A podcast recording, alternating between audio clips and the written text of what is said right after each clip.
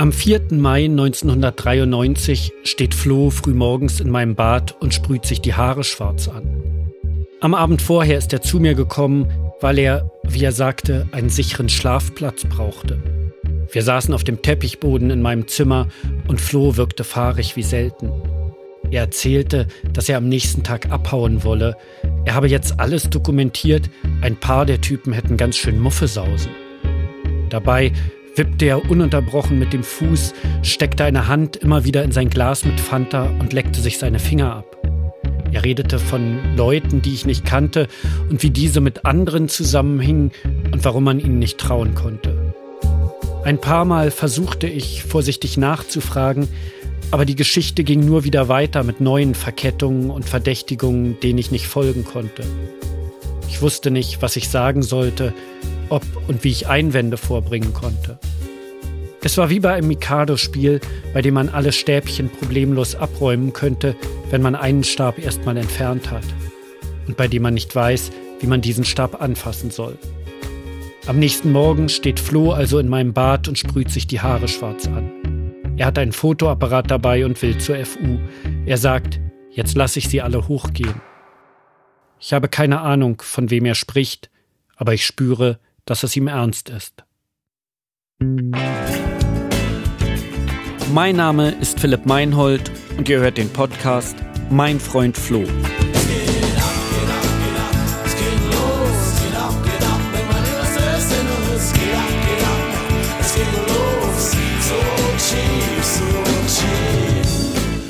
entwickelte sich dann so, dass er ja schon mit vier oder fünf eine eigene Band hatte.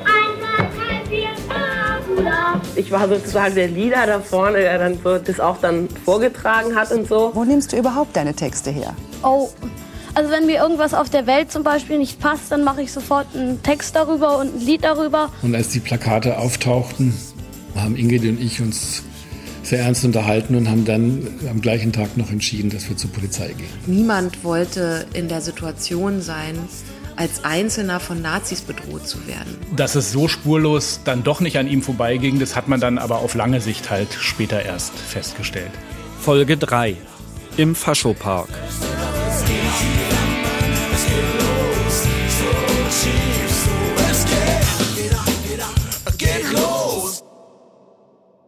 In den ersten beiden Folgen habe ich über Flo und seine musikalische Laufbahn gesprochen. Seine Band Red Steel Brockman, mit der er Anfang der 90er kurz vor dem Durchbruch steht. Und über seine vorherige Karriere als Liedermacher im Alter von 11, 12, 13 Jahren, als er auf Straßenfesten und im Fernsehen auftritt. Bis rechte Skinheads ihn 1987 vor einem Konzert mit Fahndungsplakaten bedrohen. Doch wie kamen die Rechten überhaupt auf Flo, der damals gerade mal 14 Jahre alt ist? Dafür müssen wir etwas über eine weitere wichtige Seite von Flo erfahren. Sein politisches Engagement. Ich stelle fest, der Abgeordnete Dr. Helmut Kohl ist zum Bundeskanzler der Bundesrepublik Deutschland gewählt. Ich frage. Anfang der 80er Jahre wird die westliche Politik von einer Reihe stramm konservativer Politiker bestimmt. Margaret Thatcher in Großbritannien, Ronald Reagan in den USA, Helmut Kohl in der Bundesrepublik Deutschland. Ich frage Sie, Herr Dr. Kohl, nehmen Sie die Wahl an? Herr Präsident, ich nehme die Wahl an. Gleichzeitig sind die 80er eine Zeit der Konfrontation und der Zukunftsangst. Major Reinhardt, in diesem Augenblick wird ein massiver Angriff mit Interkontinentalraketen gegen die USA durchgeführt. Moment. Ja, verstanden. Über 300 Raketen im Anflug. Angst vor einem Atomkrieg oder Supergau, Angst vor dem Waldsterben und saurem Regen, Angst vor dem Ozonloch, das Hautkrebs verursacht oder Dioxin, das aus rostigen Fässern in den Boden sickert.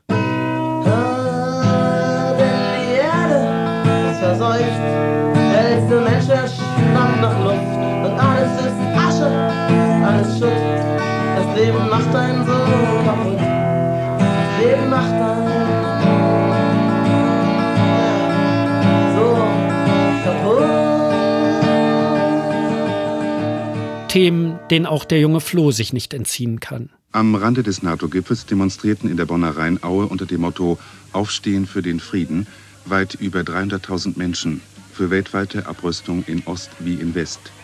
Es war die größte Friedenskundgebung in der Geschichte der Bundesrepublik. Im Oktober 1981 nimmt Floh zusammen mit seiner Mutter im Bonner Hofgarten an der Demonstration gegen den NATO-Doppelbeschluss teil. Ein politisches Erweckungserlebnis, wie seine Mutter es nennt. US-Präsident Ronald Reagan widmet er einen Song. Und ihn vorbereiten für uns jetzt ein schönes Osterei. Kein Mensch kann das Wort mehr hören, das Wort SDI. Doch trotzdem lacht bei seinem lieben Namen das Herz einer jederen älteren Omi.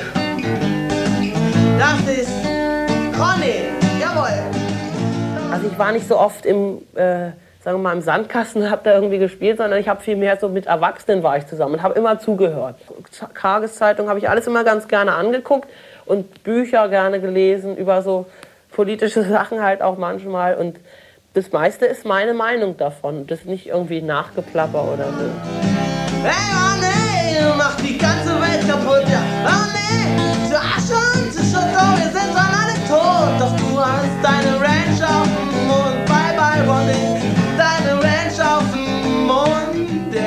Also das habe ich eben mitbekommen, dass ihm das sehr früh sehr wichtig war, eine politische Meinung zu haben und die auch gefragt, aber auch ungefragt und eigentlich permanent nach außen zu tragen. Flo's zwei Jahre ältere Cousine Katja. Der hatte auch manchmal so ein bisschen so eine Großmäule oder so eine besserwisserische Art, alles zu wissen und zu allem eine Meinung zu haben. Und zwar eben schon total früh, also schon mit elf, zwölf. Und für mich war das, oder ich fand das oft so ein bisschen so eine Mischung aus nervig und auch ein bisschen albern, weil ich immer dachte, ey, bleib doch mal, bleib doch mal locker, du bist doch voll klein. Also.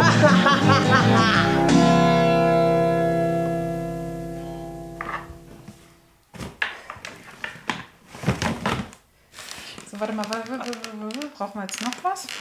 Haben wir jetzt die Gläser so richtig hingestellt, dass das Mhm. meins war und das deins? Ich gebe dir mal.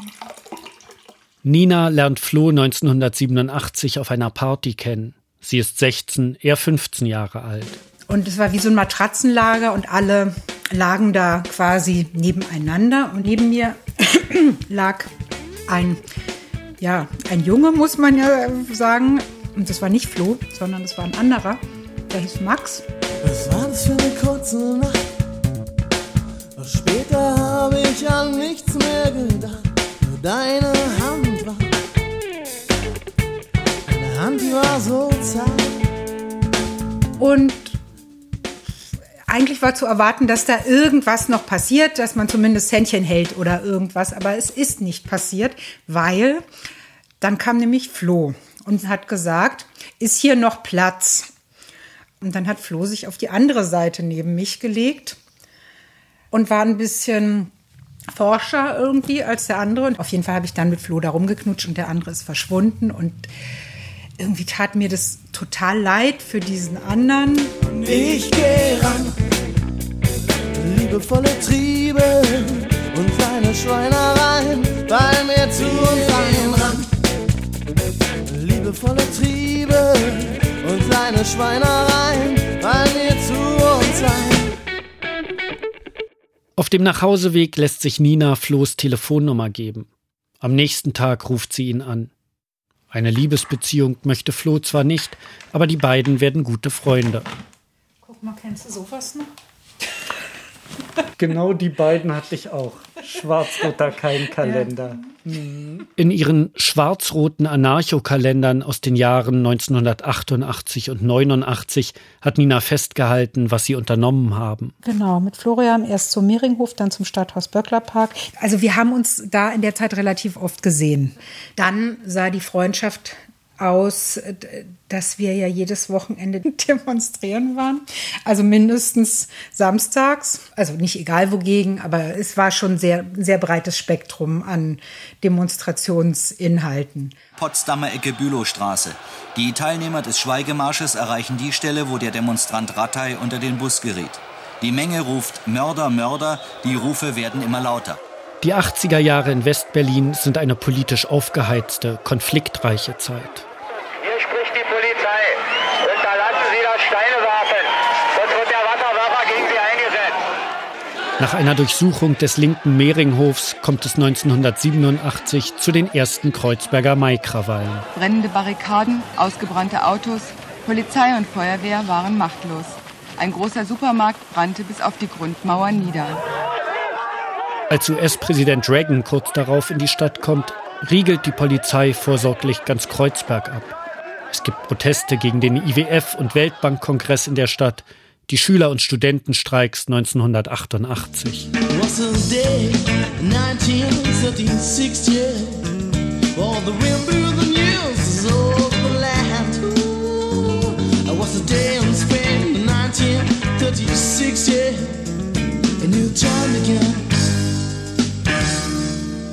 Flo's Bandkollege Bela. Also, wenn man mit Flo durch die Stadt ging, dann hat er wirklich an jeder Ampel die Ampeln waren ja voll mit irgendwelchen politischen Statements oder irgendeiner Versammlung oder, oder die hat er alle mitgenommen oder durchgelesen. Und er hatte immer die ganze Tasche voller Flyer von, von allem. Und ich glaube, das war diese Art von ihm, das ging immer direkt durch zu ihm. Also der hatte gar nicht so einen natürlichen Puffer. Das interessiert mich nicht oder davon halte ich mich fern, sondern alle Belange dieser Leute, die ja alle die Welt verbessern wollten, hat er auch zu seinen gemacht, hatte ich den Eindruck. Also Flo hatte immer ein Schuldgefühl auch für die deutsche Geschichte. Tommy, der Freund und Manager von Red Steel Brockman. Diese Verantwortung für Demokratie, die Verantwortung gegen Rassismus, die Verantwortung, dass nicht Nazis sozusagen ähm, hier das Land übervölkern und so weiter. Das war für ihn immer alles sehr persönlich und nicht so nur mit Theorie oder so. In der linken Schülerszene Westberlins ist Flo bekannt wie ein bunter Hund. Man hat sich vor der Schule getroffen und Flo war halt immer da. Also die meisten waren halt auch links und, und haben irgendwie mitgemacht, aber für ihn war das so eine Berufung fast, ja. Er ist Schülersprecher seiner Schule, bei jeder Demo dabei. Und er war so ein bisschen wie der Messias, der Aufklärer, der natürlich auch in unsere Südberliner bürgerlichen Welten nach Steglitz, Lichterfeld, Zehlendorf vordrang und die verwöhnten bürgerlichen Kids sozusagen das so als seine Aufgabe sah, dann so auch ein bisschen der Aufklärer zu sein und mal zu sagen, was wirklich die Wahrheit ist. Flo ist überall dort, wo was los ist. Auf Demos, Diskussionen, Veranstaltungen. Aber wenn ich seine alten Freunde frage, was er genau gemacht hat, ob es Gruppen oder Projekte gab, bei denen er mitgemacht hat, dann fällt ihnen allen nichts ein. Und auch ich kann mich an keiner erinnern. Ich besuche meinen alten Bekannten Holger Stark, heute stellvertretender Chefredakteur der Zeit. Hey. Hey, Philipp, hallo. hallo. Schön, dich zu sehen. Jo. Hund. nicht gesehen, ja. Sorry, das ist der Hund, der, der bellt ein kleines bisschen. Komm rein. Damals engagiert sich Holger beim Zusammenschluss Berliner Schüler gegen Faschismus. Sie informieren sich über Nazis, gehen auf Demos, organisieren Veranstaltungen. Und plötzlich schneite Flo da rein. Das muss so 1986 oder 1987 gewesen sein. Und Flo war irgendwie eine kleine Sensation damals. Der war irgendwie anders. Und irgendwie so ein Typ, wo wir so das Gefühl hatten, so, wow, der hat's drauf oder der weiß, wo es lang geht gerade. Und dieses Wow, der hat's drauf, woran hast du das damals festgemacht? Also zum einen hatte Flo ganz am Anfang schon immer seinen Gitarrenkoffer mit dabei. Und das war einfach irre cool, so ein Typ, der so wahrscheinlich trotzdem nur so in Berlin auf Bühnen gespielt hat, aber trotzdem irgendwie so gefühlt so ein kleiner Rockstar war. Und irgendwie brachte der so ein bisschen Kreuzberg-Flair mit. Ne? So Kreuzberg damals noch so das Epizentrum, so, so von autonomer Subkultur. War einfach ein cooler Typ. Und hat er bei euch dann tatsächlich auch mitgemacht? Und dann ist was passiert, was ich damals nicht richtig verstanden habe und in Wahrheit bis heute auch nicht richtig verstehe.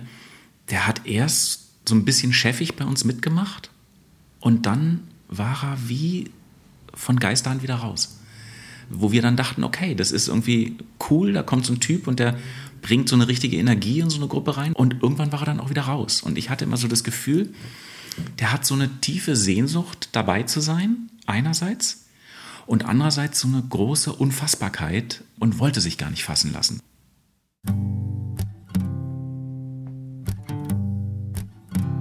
Und auch wenn Flo viele Leute kennt, so ist er doch meistens allein unterwegs. Ich treffe einen anderen Holger, mit dem ich seit der Schule befreundet bin und der mit Flo später eine Weile in einer WG gewohnt hat.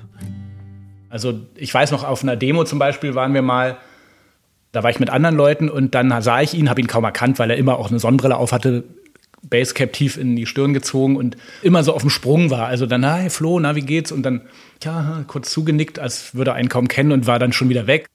Mit Flo zusammen auf eine Demo zu gehen, ist fast unmöglich. Ständig ist er verschwunden, immer damit beschäftigt, Lager und Leute zu checken.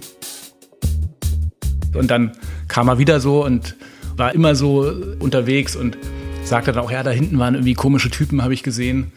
Komische Leute war immer so, eine, so ein fester Begriff, den er benutzt hat, so komische Leute. Und dann habe ich gefragt, was sind so Zivis? Und er, nee, nee, nee, keine Zivis, irgendwie komisch, komische Typen. Es gab zwei Dinge, die zu Flo gehörten, seit ich ihn kennengelernt hatte. Und von denen alle, die ihn kannten, wussten. Das eine war seine Angst vor Nazis, was nach allem, was er erlebt hatte, kein Wunder war. Auch wenn ich die Geschichte mit dem Fahndungsplakat, das rechte Skinheads von ihm gemacht hatten, damals nur aus Erzählungen kannte. Ich kann mich nur noch einmal daran erinnern, dass er die Straßenseite mal wechseln wollte, weil irgendwelche Nazis angeblich da kommen oder ihm irgendwie was wollen. Wir haben gar keinen gesehen, aber die anderen wussten dann schon, so floh halt. Das andere war sein Misstrauen gegen den Staat. Doch auch das gehörte zur damaligen Zeit. George Orwells 1984 hatten wir in der Schule gelesen. Die Einführung des maschinenlesbaren Personalausweis drei Jahre später und die Volkszählung waren für uns wie ein Echo darauf. Ich habe wahrgenommen, dass Flo häufig, wenn man telefoniert hat oder vielleicht auch schon vorher gesagt hat, nee, und das können wir nicht am Telefon besprechen, die Bullen hören mein Telefon ab. Und das haben wir anderen eher so ein bisschen belächelt, jetzt auch nicht bösartig irgendwie oder so, aber es war so eine Eigenheit irgendwie von ihm. Er hatte, glaube ich, auch mal ein Kindheitserlebnis mit dem SEK bei sich im Kinderzimmer, was über ihm stand. Deswegen glaubte er auch, dass er bis heute irgendwie abgehört wird. Seine Mutter erzählt mir, bei einem Theaterstück an der Freien Volksbühne seien damals unbrauchbar gemachte Maschinenpistolen zum Einsatz gekommen. Diese habe sie als Leiterin der Requisite jeden Abend auf einer Polizeistation abgeben müssen. Als sie das einmal vergessen habe, sei morgens um sieben Uhr das SEK in die Wohnung gestürmt. Da sei Flo noch im Kinderladenalter gewesen. Ich glaube, mich zu erinnern, dass er auch mal als ziemlich junger Mensch, also so 13, 14 von der Polizei mitgenommen wurde und auch dort, glaube ich, sehr brutal behandelt wurde und auch seine Mutter nicht anrufen durfte. Wir alle haben Flohs Angst vor Nazis und sein Misstrauen gegen den Staat so hingenommen und akzeptiert. Und auch wenn uns manches übertrieben erschien, ganz von der Hand zu weisen war es nicht. Zu Hause am Savini-Platz haben es Flo und seine Mutter nicht immer leicht miteinander. Ich habe die beiden oft streiten sehen. Es war nicht so ein Gefühl von, die sind harmonisch miteinander, aber es war auch so ungewöhnlich, dass er sie Ingrid genannt hat. Das kannte ich nicht. Und auch die Art und Weise, wie die auf Augenhöhe miteinander umgegangen sind, das hatte schon nicht mehr diese Ebene von Mutter und Sohn, sondern eher ja, eine sehr erwachsene Ebene. Und ich erinnere mich auch an Gespräche mit Flo und seiner Mutter, wo ich irgendwie dabei war, weil wir, glaube ich, von der Probe kamen oder so, wo sie wirklich ein Diktiergerät auf den Tisch legte und dieses jetzt wichtige zu besprechende Problem lieber aufnehmen wollte, damit man das später auch nochmal analysieren kann und so. Flo's Bandkollege Bela. Es ging, glaube ich, auch darum, dass er ausziehen wollte, weil er irgendwo ein WG-Zimmer hatte. Das hatte sich dann kurzfristig zerschlagen. Und Ingrid, seine Mutter, sagte dann, ja, aber das haben wir jetzt ja so entschieden dann such dir halt was anderes. Also ich fände es jetzt irgendwie komisch, wenn du da jetzt einen Rückzieher machst. Und das war auch irgendwie, ja, eine relativ harte Situation, erinnere ich mich noch.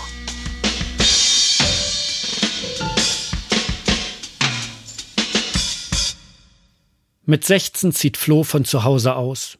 Über eine Bekannte seiner Mutter kommt er im Frühjahr 1989 in einer WG in der Wilmersdorfer Ulandstraße unter. Seine Freundin Nina erinnert sich. Er hat da in so einem Kämmerchen gewohnt, also wirklich, man kann noch nicht mal sagen ein halbes Zimmer, es war eigentlich eine Kammer. Und die WG war eine sehr große WG. Es ist eine Film- und Schauspieler-WG. Hauptmieter ist der Gründer des linken Kindertheaters Rote Grütze, Holger Franke, der zu diesem Zeitpunkt aber nicht mehr dort wohnt. Dafür seine Tochter Anja, die man als Rechtsanwaltsgehilfin aus der Fernsehserie Liebling Kreuzberg kennt und mit der Flo sich befreundet. Dani Levi und Maria Schrader wohnen dort, die Schauspielerin Inga Busch. Da gab es dann ein Bad und es war auch so ein bisschen nach 70er Jahre mäßig noch, dass dann immer alle reingekommen sind und ne, wenn irgendwie einer geduscht hat, ist der andere aufs Klo gegangen und so. Im Sommer 1989 feiert Flo seinen 17. Geburtstag in der WG. Ein paar Monate darauf fällt die Mauer. Und damit ändert sich über Nacht nicht nur das Leben in der DDR, sondern auch das der Westberliner und ihrer überschaubaren Insel. Kein Halten an der Mauer. Die Ostberliner nahmen Vorschuss auf die neue Freiheit und machten einen abendlichen Ausflug nach Westberlin. Wir gehen jetzt Bier trinken am Kudamm. Und dann? Und dann fahren wir wieder nach Hause. Bekannte, die wollen wir besuchen. Das ist doch heute. Wahnsinn. Die Mauer ist weg. Schon kurz nach dem Mauerfall spielen Red Steel Brockman ihr erstes Konzert im Osten. Flo war einer der ersten, die sich im Osten plötzlich, als die Mauer gefallen war, total gut auskannten. Flo's Cousine Katja. Bin ich mit einer Freundin rübergefahren. Es war da noch ganz abenteuerlich, weil es gab also wirklich nur so funzlige Straßenlaternen und wir hatten irgendeinen so komischen Falk-Stadtplan, so einen zerfledderten und mussten da irgendwelche Straßen finden und man konnte ja die Straßennamen kaum erkennen. Also wir kannten uns wirklich überhaupt nicht aus und das Konzert war im Franz Club und war sehr cool und war auch total voll. Und ich war sehr erstaunt, wie mein kleiner Cousin, also irgendwie da schon, das muss ja gleich 90 also gewesen sein, ein Konzert klar gemacht hat. Kurz nach der Wiedervereinigung zieht Flo selbst in den Osten. Zusammen mit einer Journalistin wohnt er in der Raumer Straße in Prenzlauer Berg. Zum Telefonieren muss er mit dem Fahrrad in den Wedding fahren und sich in die Schlange vor der Telefonzelle stellen. Naja, 1990, der Helmholtzplatz hatte nichts mit dem zu tun, was er heute ist. Ne? Da war es total leer. Da waren auch keine Leute auf der Straße. Ich kann mich erinnern, dass ich noch dachte, für jemand, der auch so Angst vor Nazis hat, dann irgendwie ohne Telefon. Ich weiß noch, dass ich das komisch fand. Drohungen, Prügel, Hetzjagden.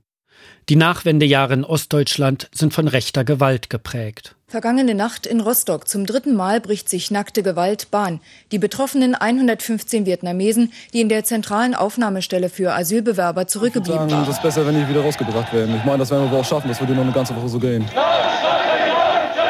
Auch heute Nachmittag glich die Thomas-Münzer-Straße im sächsischen Hoyerswerda Seit wieder einer Festung. Dienstag haben Neonazis Nacht für Nacht die Wohnungen der Ausländer mit Steinen und Molotow-Cocktails attackiert. Ich frag mich auch, was die Neger hier wollen und so. Die haben ja eigentlich gar nichts zu suchen und fertig. Schon seit gestern Nacht Mahnwache im U-Bahn-Schacht für Silvio Meyer. Laut Polizeibericht hatte er sich, begleitet von zwei Freunden, mit vermutlich Rechtsradikalen über einen Aufnäher gestritten, auf dem stand, ich bin stolz, ein Deutscher zu sein. In den nächsten zwei Jahren zieht Flo viel um. Er habe viel aus dem Koffer gelebt, erzählt Jesko, sein Bandkollege. Ein Stromer, sagt sein Ziehvater Arno.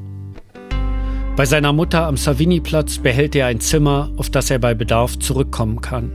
Und auch diese ganzen Kontakte, die er dann hatte in die Antifa-Szene, die kamen mir damals schon immer so ein bisschen schroffer vor. Das war oft verbunden mit, du kannst noch irgendwo übernachten oder in irgendeinem besetzten Haus ist noch irgendjemand.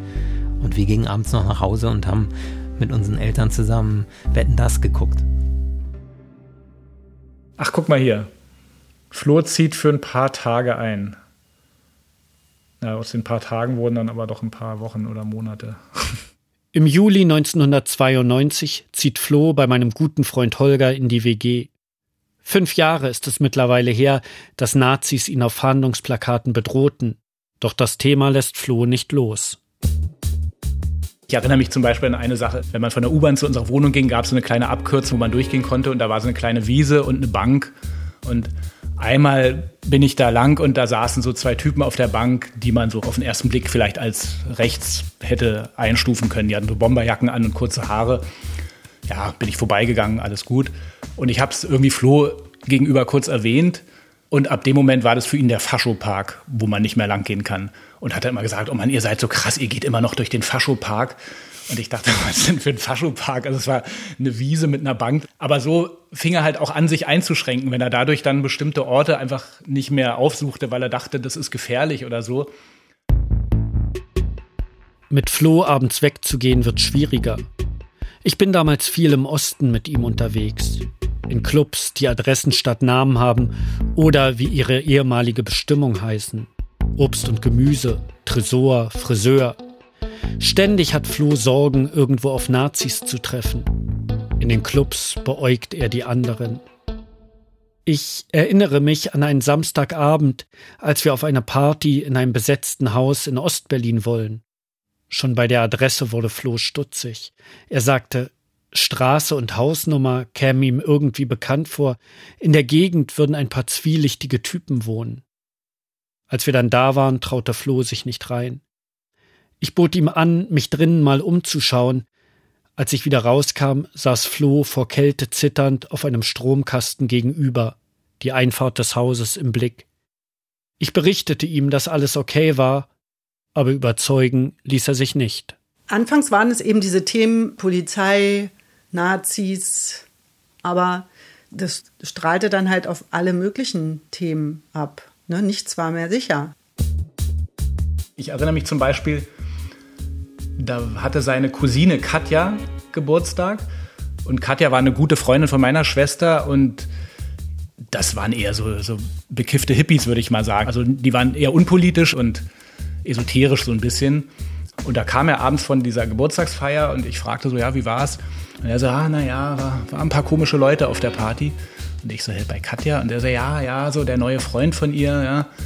Und ich hatte den auch einmal gesehen und habe gefragt, ist es dieser mit diesen etwas längeren Haaren? Und Flo so, ja, ja, schon längere Haare, aber auch so, weißt du, so Cowboy-Stiefel und so eine Lederjacke. Und Katja hat jetzt auch immer so eine schwarze Lederjacke an. Und ich weiß nicht, ob du es weißt, aber unser Opa, der war auch ein hohes Tier bei der SS und Katja interessiert sich in letzter Zeit auch so für die Familiengeschichte. Ah, komisch irgendwie. Also es war wirklich so ein Konglomerat von wirklich völlig absurden Dingen. Und da habe ich gesagt, also Flo, du willst nicht sagen, dass Katja irgendwie ein Fascho ist oder so. Und er, nee, nee, nein, nein, natürlich nicht, nein, keine Nazis, aber äh, irgendwie ein bisschen komisch, muss man, muss man ein bisschen gucken so. Also für ihn war dann plötzlich klar, nee, ich bin eine von denen. Ich bin nicht mehr vertrauenswürdig. Ich könnte irgendwie eine von denen sein, die ihn verfolgen.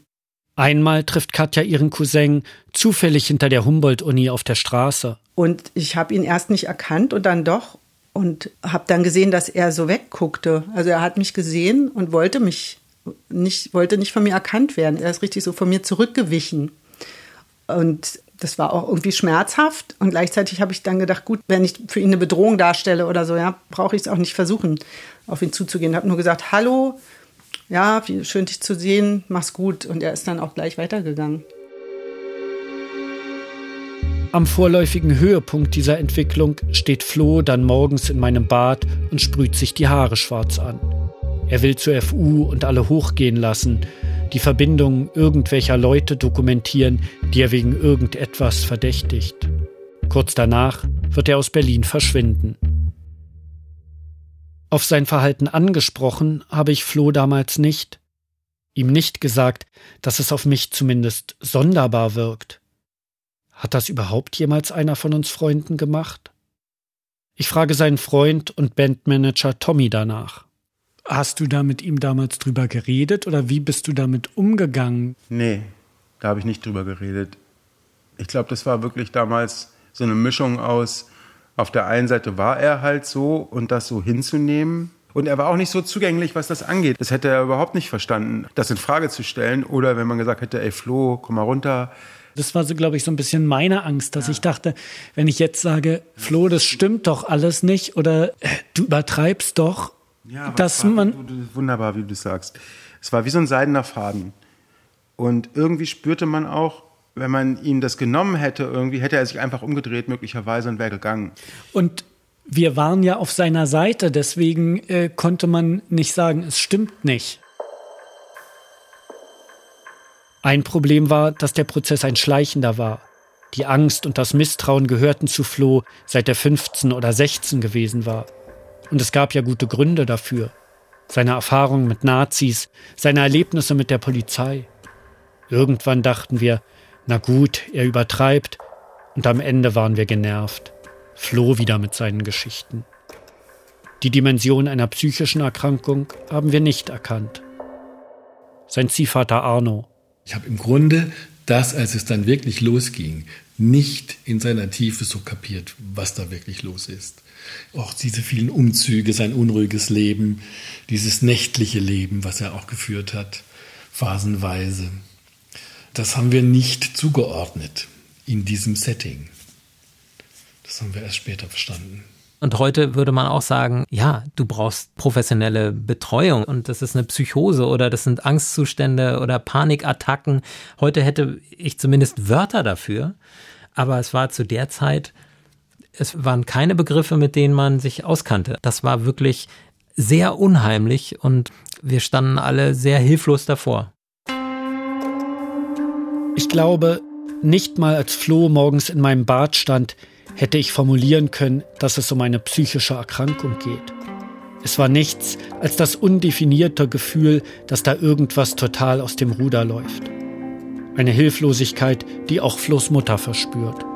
Also ich erinnere mich noch an ein Telefonat mit Flo's Mutter, wo ich irgendwie mir einfach Sorgen gemacht habe, und sie auch, glaube ich, aus heutiger Sicht, mir kam es damals relativ schroff vor, aber sie auch sagte, ich kann da gerade nicht helfen. Ich habe ihm so viele goldene Brücken gebaut, das war ihre Formulierung damals, ich kann da jetzt nichts tun.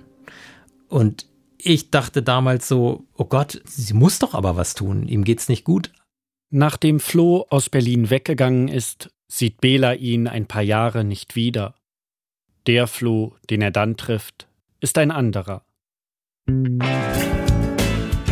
In der nächsten und letzten Folge von Mein Freund Flo. Das Erschütternde war, dass er mir tatsächlich gestanden hat, dass er eigentlich in so einer Wohnung dort lebt und verlässt eigentlich die Wohnung gar nicht mehr. Das war dann der Moment, wo ich das auch sehr ernst genommen habe, wo ich einfach gesehen habe, dass er so die, anfängt, die Kontrolle über sein Leben zu verlieren. Das ist ein ganz furchtbar schlecht besetztes Thema, weil man in den 60er Jahren versucht hat, die ganze Schuld den Müttern zuzuschieben, was natürlich immer sehr einfach ist und falsch. Und das ist wirklich das letzte Foto, was es von ihm gibt. Und da sieht man schon, er guckt ganz starr so in die Kamera, ganz unbeweglich. Mein Freund Flo ist eine vierteilige Podcast-Serie von mir, Philipp Meinhold. Die Originalmusik in dieser Folge stammt von Florian Roth und Red Steel Brockman, zusätzliche Musik von Bela Braukmann und Jesko Stahl. Für den Schnitt ist Wenke Decker verantwortlich, für die Produktion Max Stern. Die Redaktion hat Diana Arapowitsch. Mein Freund Flo ist eine Produktion von Radio 1 vom Rundfunk Berlin-Brandenburg 2022.